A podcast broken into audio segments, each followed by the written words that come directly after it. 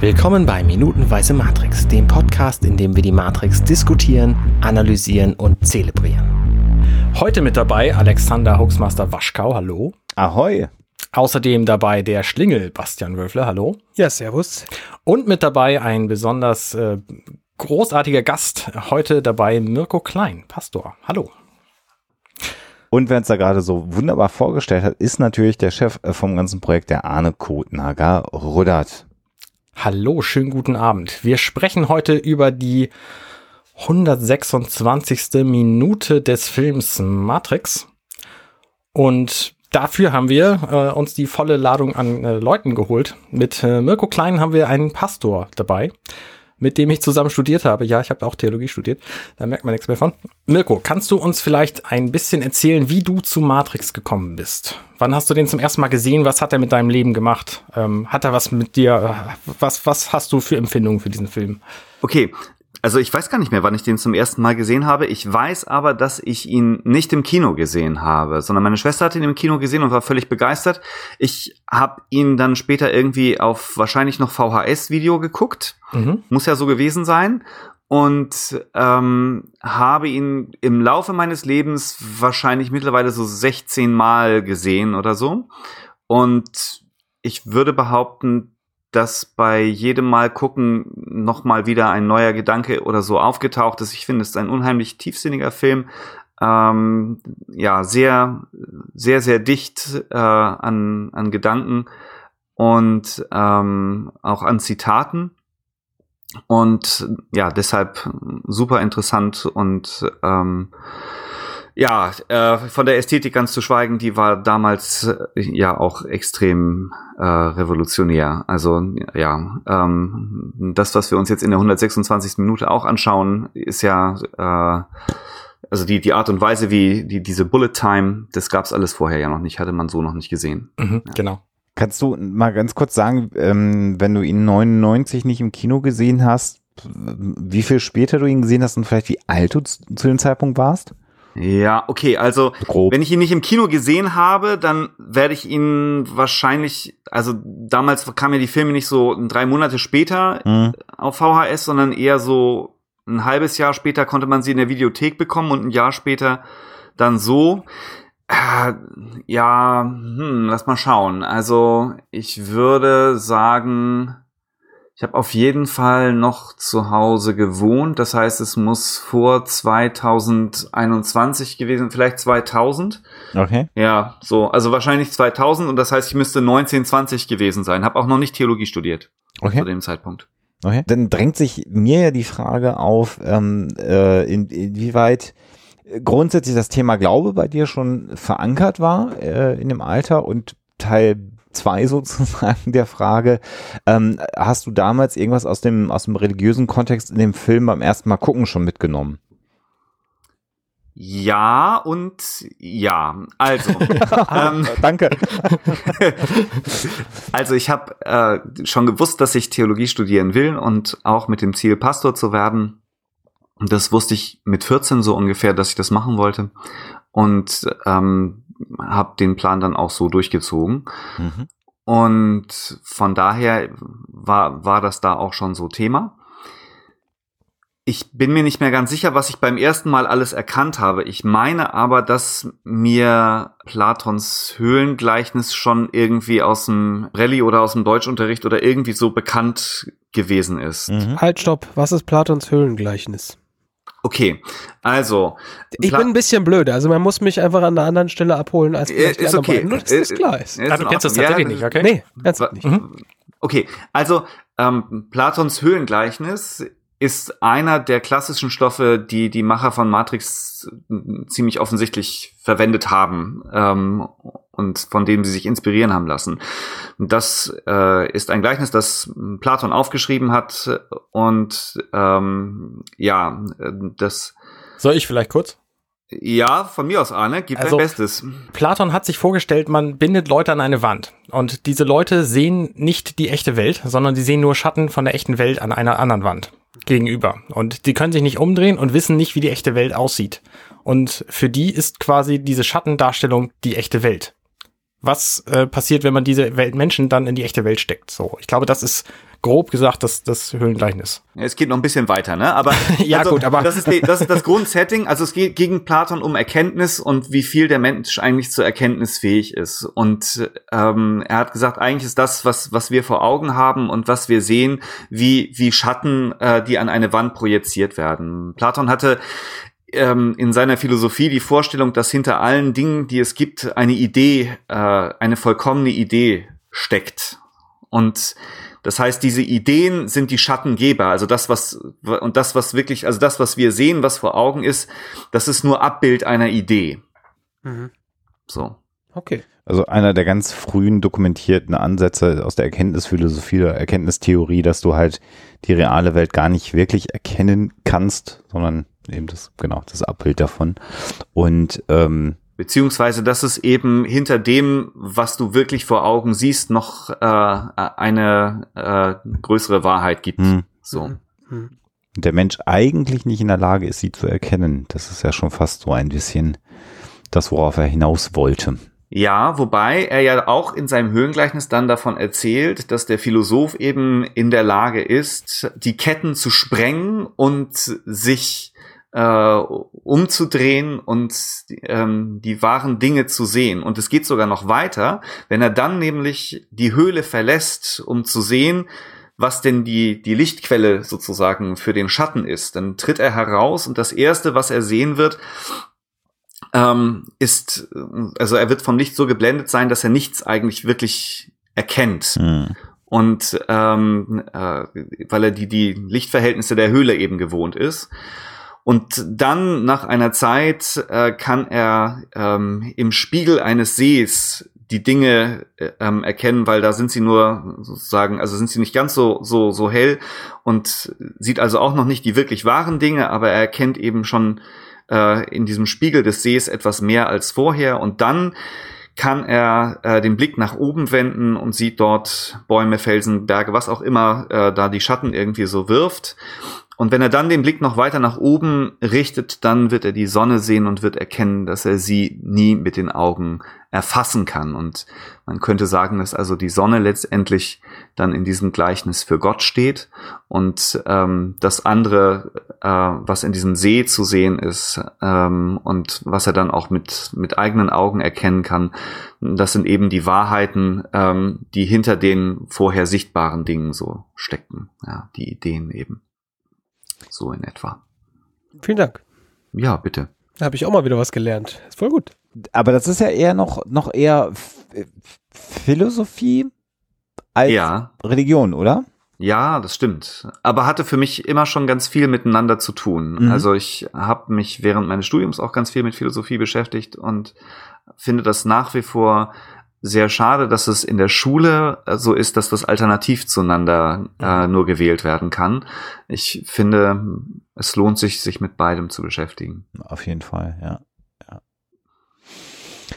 Okay, das heißt, ähm, aber die, also das, was wir jetzt ja letzte Woche besprochen haben, quasi die Auferstehung, ich will jetzt nicht Christi sagen, aber die Auferstehung Nios, Mhm. also diese ganze Analogie zur äh, Figur des Jesus, ist dir das beim ersten Mal aufgefallen schon oder ist das erst später gekommen, als du dich mehr damit befasst hast im Film? Aber das weiß ich wirklich nicht mehr, wie das beim ersten Mal gewesen ist. Also mir ist auf jeden Fall sehr viel mehr äh, aufgefallen dann durch das Studium Mhm. ähm, und auch also auch noch mehr Verbindungen zu Platons Höhlengleichnis und so weiter ähm, ja sind mir aufgefallen. Also jetzt beispielsweise wenn ich wenn ich jetzt die Szene wieder angucke, ähm, würde ich sagen es gibt hier auch dieses Motiv der Stigmata und das habe ich sicherlich beim ersten Mal gucken so nicht gesehen oder identifiziert. Ja. Okay, also äh, für mich äh, hat es auf alle Fälle deutlich länger gedauert. Also der eine im Prinzip schon, das habe ich irgendwie so als Erlöser auch schon verstanden, aber ich habe diese Auferstehungssequenz, glaube ich, beim ersten Mal nicht so eingepackt gehabt, dass ich da auch noch den Bezug hergestellt habe, was eigentlich absurd ist, wenn man schon mitgeht und sagt, er ist eigentlich der Erlöser. Aber ja, und Trinity küsst ihn und sagt, du kannst unmöglich tot sein, weil ich dich liebe. Ja. Also, ja. Muss man dazu eigentlich noch mehr sagen? ja. So, ja. Ja, mach genau. doch, mach doch. Vielleicht wissen nicht alle Hörer, was, Was, Also, ne, sich bezieht. Trinity ist Dreieinigkeit, von daher verweist äh, der, der Name dieser Darstellerin schon bereits ähm, auf das Göttliche.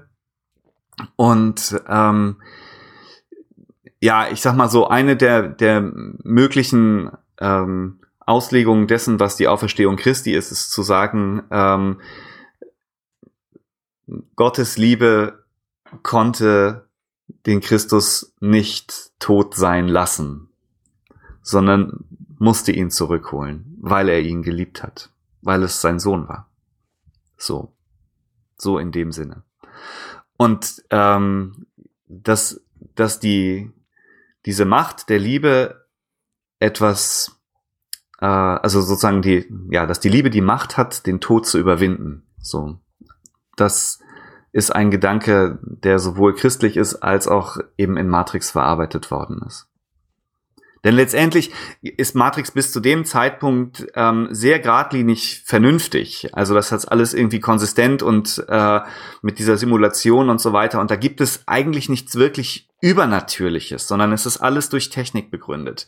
Mhm. Und in dieser Stelle, wo das mit Trinity passiert und er da ähm, aufsteht, da hatte man gesehen, die, die Geräte haben vorher auch im Grunde genommen keinen Herzschlag mehr gezeigt. Der war wirklich, der war auch in der realen Welt tot. Mhm. Und sie, äh, sie macht ihm das Liebesgeständnis und küsst ihn und sagt, jetzt steh auf. Und er steht wieder auf.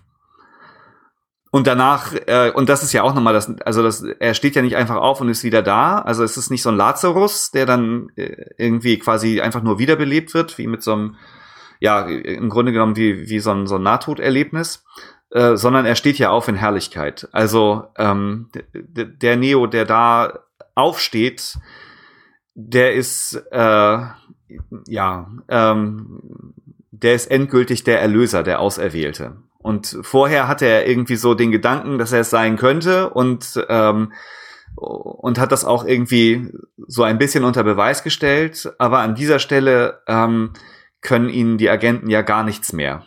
Also ähm, sie können weder können sie ihn können sie ihn erschießen noch äh, können sie ähm, ihm im Nahkampf besiegen. Und man hat das Gefühl, dass es wirklich, also das ist so, äh, mit einer Hand macht er das und ohne hinzuschauen.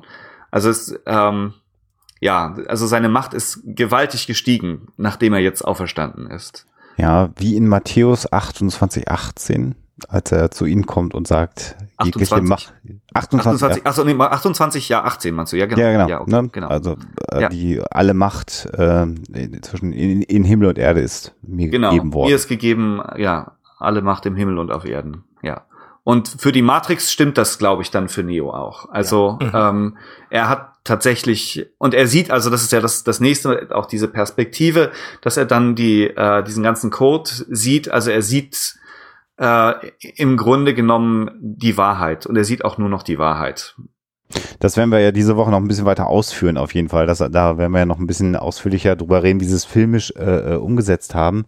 Vielleicht, ähm, ich finde die Frage mal ganz spannend, du kannst auch gerne darauf nicht antworten, aber also ich Ja. bin, ich bin ja sozusagen bekennender Atheist, was ja Quatsch ist, aber du weißt, glaube ich, wie ich es meine. Ich finde es Okay. äh, immer Ja. im, im Diskurs mit, mit gläubigen Menschen interessant, ähm, weil, weil ich gelernt habe, dass es Menschen gibt, die tatsächlich an die leibliche Auferstehung Jesu Christi glauben, tatsächlich Ja. und äh, durchaus auch sehr gläubige Menschen, selbst sogar kath- katholische Menschen, die ich jetzt nicht als mehr oder weniger gläubig einordnen würde, aber die im Prinzip sagen, naja, es, ist- es ist eigentlich ein als Bild gemeint, die Auferstehung Christi. Ja. Ähm, darf ich dich das fragen, wie das für dich persönlich ist, wie du es persönlich siehst? Ja, klar, kannst du, ja. Ähm, wobei ich darauf keine ganz so eindeutige Antwort ähm, geben kann. Also, wenn ich mir die Texte der Bibel anschaue, dann kann ich ähm, sozusagen für beide Varianten Belege finden. Mhm. Ähm, und ähm, ich, also ich sag mal so, ähm, für diese leibliche Auferstehung, ähm, das hat insofern ein etwas Charmantes von der Vorstellung her, als dass ähm, es eigentlich unserer heutigen, doch etwas materiell geprägteren Vorstellung von äh, so the soul needs a brain to continue to function, also ähm, so diese diese Idee wäre eigentlich äh, mit einer leiblichen Auferstehung eher bedient. Also zu sagen, nein, nein, ähm, das ist nicht einfach nur, nur Geist funktioniert nicht, sondern ähm, neben dem Geist braucht es irgendwie auch noch Materie. Mhm. Ähm, und das heißt, bei der Vorstellung von einer Auferstehung, äh, zu sagen, ähm, ja, man kommt eben nicht einfach nur in den Himmel und das ist irgendwie transzendent irgendwo, sondern es gibt eine neue Schöpfung glaube ich, passt auch wahrscheinlich eher mit den naturwissenschaftlichen Erkenntnissen zusammen, dass man irgendwie sagt, vielleicht gibt es irgendwann noch mal einen neuen Urknall, alles wird auf Null gesetzt und wer weiß, wie dann die Spielregeln in der Welt sind, ähm, sozusagen. Vielleicht ist das dann wirklich die neue vollkommene Welt und wir sehen uns da wieder. Mhm. Kann, also ich glaube, dass das ist was so in, in dieser Hinsicht hat diese Idee von einer leiblichen Auferstehung schon ähm, auch etwas charmant plausibles. So auf Jesus bezogen hat man damit, finde ich, ein gewisses Problem insofern, als dass er dann ja leiblich in den Himmel gerückt wird. Mhm. Und ähm, das kann ich mir schwer vorstellen. Das heißt nicht, dass es nicht so gewesen ist, aber ich kann, ich sage, das übersteigt irgendwie meine, meine Vorstellungskraft, weil wir wissen ja heute auch, dass der Himmel eben nicht die Wolken dort oben sind, so. Mhm. Und, ähm, äh, dass da oben nicht der Mann mit dem Bart sitzt. So einfach ist es eben nicht. Und, ähm, dann muss man sagen, wenn man dann wieder sich die Texte anschaut, ähm, gibt es tatsächlich einige Dinge, die auch dafür sprechen, es nicht als leibliche Auferstehung zu deuten. Ähm, also zum Beispiel, ähm, wenn man sich den, den allerältesten der Evangelientexte anschaut, im Markus-Evangelium, da sagt der Engel am Grab einfach nur, er ist nicht hier. Und es wird nicht mit einem Wort gesagt, ähm, was die Frauen neben diesem Engel noch sehen.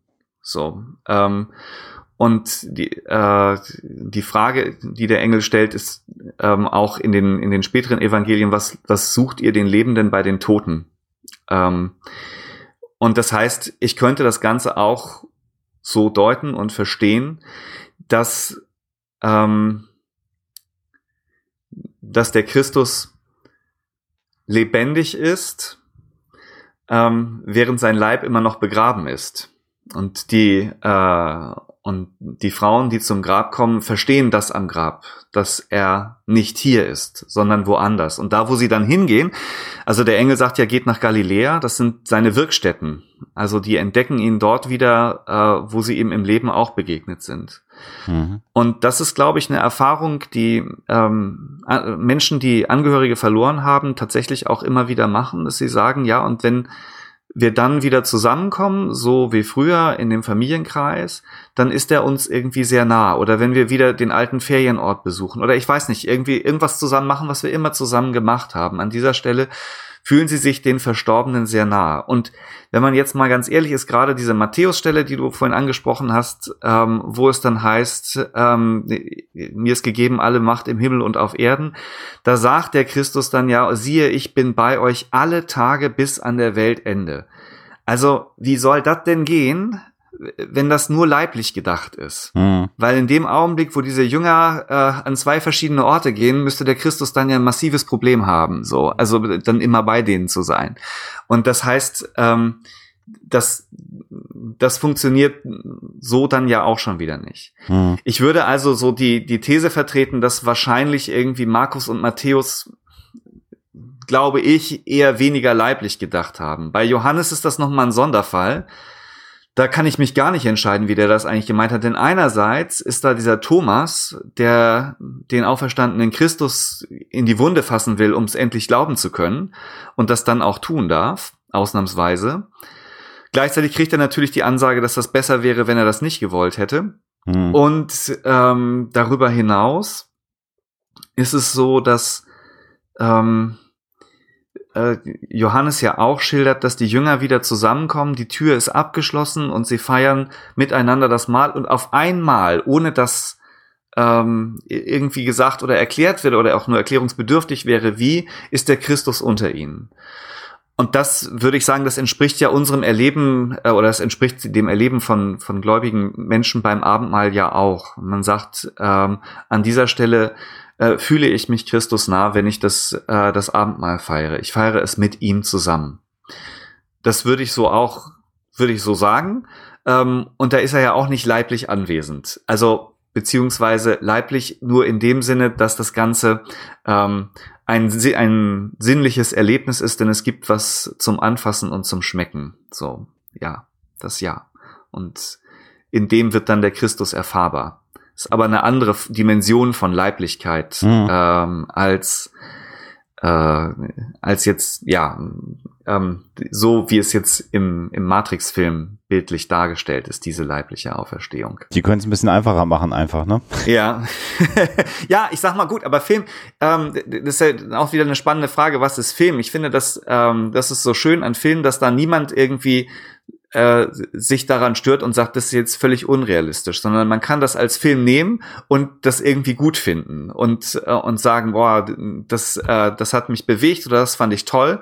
Und ähm, wenn es dann um den biblischen Text geht und man den genau so nehmen wollte, ist das offenbar irgendwie zu wenig für viele Leute und ich verstehe nicht warum. Also ähm, ja, ähm, das warum jetzt, ist das eigentlich zu wenig? Das will jetzt einen neuen Podcast aufmachen. Ich glaube, das da kommen wir auf ein, auf ein anderes, äh, auf ein anderes Gleis. Ja. Aber äh, vielen Dank für die ausführliche Antwort, weil das ist tatsächlich so, glaube ich, einer der, eine der Kernfragen, ähm, die ich, die ich äh, also diskutiere wir jetzt so viel gesagt, du hast es ja sehr schön äh, erklärt, ähm, aber das finde ich immer sehr, sehr interessant, äh, weil das für mich ganz viel des Kerns des Glaubens einer Person noch ausmacht. Mhm. Ähm, äh, genau, genau dieser Aspekt der, der Auferstehung Christi. Also so wie ich jetzt Arne kenne, schart er schon so ein bisschen mit den Hufen und möchte eigentlich jetzt über die Minute reden, Arne, oder? ja, ich, ähm, ich, ich würde vielleicht einfach mal kurz er erklären, was in dieser Minute passiert. Also Neo ist just in der Sekunde, bevor diese Minute startet, auferstanden und ähm, steht jetzt wieder in diesem Gang, wo er erschossen worden ist. Und die drei Agenten gucken ihn an und äh, fangen dann gleichzeitig an, auf ihn zu schießen. Er sagt einfach nein und hält die Kugel mit seiner Hand an. Das ist ein wahnsinnig ähm, computerisierter Effekt, wie diese Kugeln da angehalten werden. Es sieht extrem eigenartig aus. Sowas habe ich halt vorher noch nie gesehen, weil die mhm. so, so Schallwellen hinter sich herziehen. Ja, das hatten wir aber doch in der, auf dem, auf dem Dach auch schon, als der, als der Agent auf ihn schießt passiert dasselbe, ja. Schon richtig, aber hier sieht man es halt noch viel langsamer. Genau. Ja, die halten ja auch an, die Kugeln. Genau. Das haben sie vorher nicht getan, ja. Und, und wir, ich meine, wir, wir sehen ja hier, also die, die, die Zeit, ja, ich sag's, friert jetzt ein oder wird lang, also die Zeit wird insgesamt halt langsamer an der, in dem Moment. Wir sehen, wie also die in Zeitlupe die Hand hebt. Wir sehen halt, wie, wie Moment, Moment. Da muss ich kurz einhaken, weil die schießen mit Pistolen auf ihn. Da, also die, die, die Hand hebt er nicht in Zeitlupe. Weil die, die hebt da relativ flott, während die Kugeln auf ihn zufliegen. Ja, du hast recht, also die Hand ist schon oben, aber in, de, in dem Moment, wo er, ähm, wo die Kugeln fliegen, fliegen die Kugeln in, die fliegen halt nicht in echter, echter Geschwindigkeit. Ja, das okay. weiß ich. Das und ich weiß, glaube, weiß ich müsste mir noch mal das jetzt an, genau anschauen, aber hebt er nicht wirklich auch erst die Hand, nachdem sie geschossen haben? Ja, ja. Also das genau. ist ja super, also das, das, das, das muss sich ja wirklich in, in Bruchteil einer Sekunde abspielen, im Grunde genommen, was wir da in der Minute sehen. Wobei, ich nehme, glaube ich, alles zurück, was ich gesagt habe, weil die, die Kugeln fliegen einfach nur langsamer. Alles, nee, ja, ich glaube auch. Nee, nee, ich glaube einfach, dass äh, die Kugeln fliegen innerhalb der Matrix-Systematik, glaube ich, mit einer ganz normalen Geschwindigkeit. Der Unterschied ist, dass Neo dieses Computerprogramm einfach jetzt so manipulieren kann, dass er ähm, die Zeit dehnen kann sozusagen und dann das nur noch für ihn so aussieht. Ich glaube, die Agenten haben kriegen gar nicht wirklich mit, dass er jetzt eigentlich die Zeit anhält. Denn was ja passiert letztendlich? Doch, die heben nämlich, die, die lassen ihre Pistolen runter. Stimmt. Während die Kugeln da stehen Nein, bleiben. Ich, ich, ja, nachdem sie sehen, dass die Kugeln stehen bleiben. Also was genau. der Hoaxmaster erzählt hat, ist natürlich der größte Bullshit, den es überhaupt gibt. Er kann offensichtlich äh, äh, lokal begrenzt die Zeit einfrieren. Mhm. So muss man ja. dann ja sagen. Ne? Ja, genau. Ich glaube, er ist einfach nur sehr schnell. Also Beziehungsweise, also Zeit spielt Nein, für ihn keine Rolle mehr. Nicht. Sagen wir es mal so. Ich glaube, Zeit spielt für ihn keine Rolle mehr. Wer, wenn die, während die Kugeln fliegen, hat er die Zeit, ähm, Nein zu sagen, die Hand zu heben und die Kugeln anzuhalten. Das sehen die, äh, die Agenten. Und deswegen bringt es nichts weiter zu schießen, weil er alle Kugeln angehalten hat. Ja, und dieses Zeitphänomen, das hört dann aber komplett auf zu funktionieren, weil er nimmt dann eine Kugel aus der Luft, äh, guckt sie sich an, lässt sie fallen, sie fällt in völlig normaler Geschwindigkeit und dann fallen alle anderen Kugeln runter. Also sämtliche Zeit und Physik ist da quasi außer Kraft gesetzt. Ja, ja, richtig. Und das ist der schöne Moment, wo dann zurückgeschaltet wird auf die Nebukadnezar und Morpheus auf diese Monitore guckt und ähm, die Matrix auf diesen Monitoren, die spielt verrückt. Genau, er sieht irgendwie eine, ein, einen, einen Code, den er so noch nie gesehen hat auf dem Bildschirm. Genau. Und er sagt, Ich glaube, ich glaube, er ist der Auserwählte. genau, ja, Dau- vorher stellt noch irgendeiner von den anderen die Frage, wie kann das sein? Das Genau. muss ja dann eigentlich, Tank. Dose- Tank gewesen sein. Ich glaube, Ja, es war ja, Tank, genau. ja. einer von den beiden ist tot und der andere nicht. Ich, das habt ihr jetzt vorher geguckt. In, das weiß ich nicht. Ja, Dozer ist, ist gestorben worden. Okay, ja. Genau, er ist der Auserwählte. Ja, genau, daran zeigt er sich jetzt, dass er, äh, äh, der, also da zeigt sich endgültig, dass er der Auserwählte ist, indem er eben, ja, die, die Gesetze der Matrix nach seinem Willen umgestalten kann.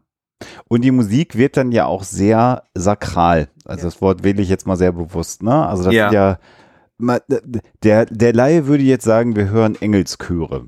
Äh, Bitte nicht falsch verstehen, aber so ein bisschen genau Ja. diese Assoziation soll jetzt ja geweckt werden. Ne? Ja, In dem und eine sehr starke Posaune, auch das ist, äh, ja, interessant. Mhm, mhm. Und die Musik schafft es jedes Mal wieder, dass ich Gänsehaut bekomme. Ja, ich auch. Ja, Das ist ja. wirklich fantastisch. Absolut. Und ich, die, dieser Matrix-Code, auf den möchte ich nochmal zu sprechen kommen, weil der sieht nämlich auf diesen Monitoren, ähm, ist er tatsächlich schneller. Das steht im Skript drin, deswegen habe ich darauf geachtet. Ähm, er läuft aber schneller, als wir bislang den Matrix-Code haben laufen sehen. Und dann äh, sieht man, wie Neo plötzlich die Welt sieht und da läuft dieser Matrix-Code in der Welt. Das sieht sehr, sehr fantastisch aus, finde ich. Ist gut weil gemacht, der- ja. Weil der die, die Textur quasi dieser Wände ist und des Fußbodens und der Agenten und der Kabel, die darunter hängen und des Rohres hinter den Agenten. Und es, es sieht einfach sehr geil aus. Und der Matrix-Code läuft nicht nur von oben nach unten, sondern in jede Richtung. Und ähm, das scheint so das, der Wendepunkt zu sehen, zu sein, wo, wo Neo auch sieht, was, was er jetzt anstellen kann. Und was, was ich hier so schön finde, das ist ein bisschen fast wie eine, wie eine Buchklappe zu der langen Intro äh, zu der heutigen Episode, so ein bisschen wie das Höhlengleichnis, ne? Also er ist jetzt quasi jemand, der sich zumindest umgedreht hat, Ja, auf jeden Fall. Mehr als das, würde ich sagen. Ja. wenn er noch nicht in die Sonne geguckt hat, von mir aus, aber er kann jetzt plötzlich die Wahrheit hinter den Dingen in der Ja. Matrix sehen. Also Ja. das passt sehr schön mit dem, mit dem Höhlengleichnis. Deswegen finde ich das sehr schön, dass du das nochmal so ausführlich erklärt hast, Mirko. Also umgedreht, da ist er auch schon ein paar Schritte rausgegangen aus der Höhle und jetzt. Nee, es stimmt schon. Also wenn man das mit dem Höhengleichnis weiterzieht, dann muss man sagen, äh, auch in, in, in Teil drei, da sieht er ja tatsächlich die Sonne. Also da kommt das ja auch nochmal vor. Also die Stimmt. Sonne ist ja verdunkelt worden. Ähm, Stimmt. Mhm. und ähm, im dritten Teil der Matrix-Trilogie äh, schafft es ja die Nebukadnezar einmal diese, diesen Wolkenteppich äh, zu durchbrechen und dann sieht er tatsächlich die Sonne. Das wäre, ja. ja, das stimmt. Da wäre es dann komplett ehrlich. Also Genau. einer der ersten Schritte, die wir hier noch sehen, Ja. Äh, in dieser Minute zumindest. Ja. Und das, ja, es, es ist klar, Gänsehaut, ne? Also das ist einfach, das ist genau natürlich auf Gänsehaut angelegt, die, die Chöre, die Posaune, ähm, den Matrix-Code, den wir vorher nur auf irgendwelchen Monitoren schlecht gesehen haben, er sieht jetzt alles. Ja. Schon sehr, sehr Und er ist im Grunde genommen ja ja unsterblich und unbesiegbar, hat man so in dem Augenblick äh, den, den den Eindruck. Ne? Also die äh, die die Agenten, die ansonsten ja das Schreckgespenst der Matrix für alle äh, Befreiten sind, weil die nicht nicht zu besiegen sind, haben keine Chance mehr gegen ihn. Also das, das werden wir diese Woche noch, noch mal gesteigert erfahren, aber das ist genau richtig. Also das, das, das scheint ihm auch so ein bisschen bewusst zu werden, weil er guckt ja noch so ein bisschen durch die Gegend. Er, er ist jetzt, er scheint ja auch nicht überrascht zu sein. Tatsächlich. Ja, er probiert aber ein bisschen aus. Also ich habe den Eindruck, er, ne, Smith stürmt ja dann auf ihn zu und ähm, Neo wehrt, wehrt ihn ab und dann nach einer Zeit lang dreht er sich um und nimmt nur noch eine Hand. Einfach so, als würde er ausprobieren, ähm, ob das so auch geht. Mit dem Ergebnis, ja, es geht. Also ähm, und, und Smith hat immer noch keine Chance. Ähm, und und äh, ähm, äh, da sind wir bei diesem Matthäus-Zitat. Ne? Also er realisiert jetzt plötzlich, dass er, Ja. dass ihm äh, die gesamte Macht inne ist.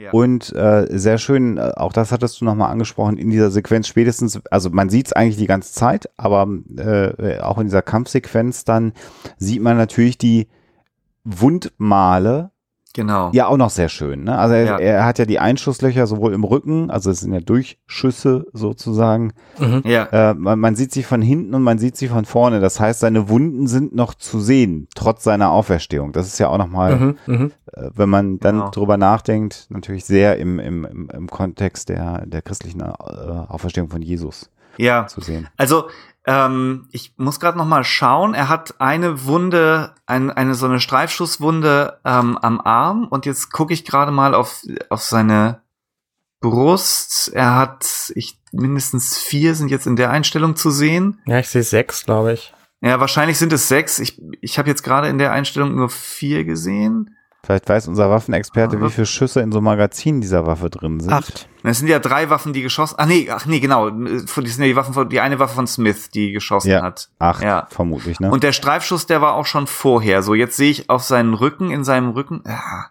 Also es sind mindestens fünf, vielleicht sogar sechs Schüsse, würde ich sagen, die, die ihn getroffen haben. Ja, sechs, doch, sechs, ja. hm. Ich habe so ein bisschen das Gefühl, die passen nicht zusammen, die Löcher hinten und vorne. Ja, leider ich auch. Habe ich auch gerade eben gedacht, als ich das gesehen habe. Ich sehe auch hinten nur vier. Also wahrscheinlich, keine Ahnung. Ja, die Ähm, sind, glaube ich, schlecht beleuchtet. Also da, da sind, glaube ich, oben tatsächlich noch mehr drüber. Aber Okay. auch die, die Reihenfolge, also die, die Richtung passt halt Ja, nicht ja, zusammen. ja, richtig. Ja, Das ist irgendwas komisch. ja. Ja, Das definitiv.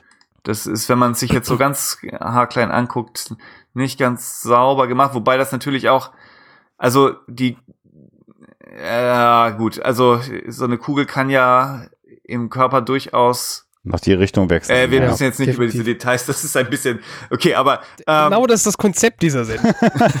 Genau richtig. okay. so, Theoretisch müssten die Austrittslöcher auch erheblich größer sein als die Eintrittslöcher. Ja, das wird der, das wird der Basti äh, heute Abend nochmal nachstellen mit dem Gelatine-Block Ja, im Garten und definitiv. wird dann morgen darüber berichten, wenn du ja. mit deiner Desert Eagle nachher Ja. in den Garten nochmal gehst. Was, Aber Igel? ja. Ich schieß auf Igel. Nein, mit der Desert Eagle. Ja. So heißt die Schusswaffe von Agent Smith. Ich habe Ja. mich jetzt nicht genauer darauf vorbereitet, aber ich habe ähm, diese Reaktion von, von Agent Smith, die ähm, passt für mich irgendwie in diese, dieses Trauerschema rein. Also zuerst will er es nicht wahrhaben, dann schießt er und es bringt irgendwie nichts und dann greift er ihn an und wird richtig wütend. Also dann, dann fletscht er ja seine Zähne, bevor er auf ihn zubrennt. Und, Ja. ähm, und greift ihn dann an, dann gibt's so eine, so eine Art von Trennung, indem Neo ihn wegschmeißt und den Rest sehen wir in dieser Minute leider nicht mehr. Aber ich glaube, das Schema passt ganz gut insgesamt. Okay. Diese, diese Phasen der Trauer. Ich weiß nicht, ob ihr, also es gibt Ja. auch verschiedene Modelle, die das irgendwie Ja. ähm, widerspiegeln. Aber ich glaube, es hat ganz gut hin. Ja, es ist ja, also es deutet sich hier ja auch äh, noch wieder etwas anderes an. Ähm, so in den in den folgenden Teilen wird äh, wird Smith ja so der Antagonist zu zu Neo und das deutet sich hier ja, also gut hat sich vorher auch schon angedeutet. Die anderen beiden Agenten waren immer nur so das Beiwerk. Smith war äh, immer derjenige, der irgendwie so vorne weg gewesen ist. Hm.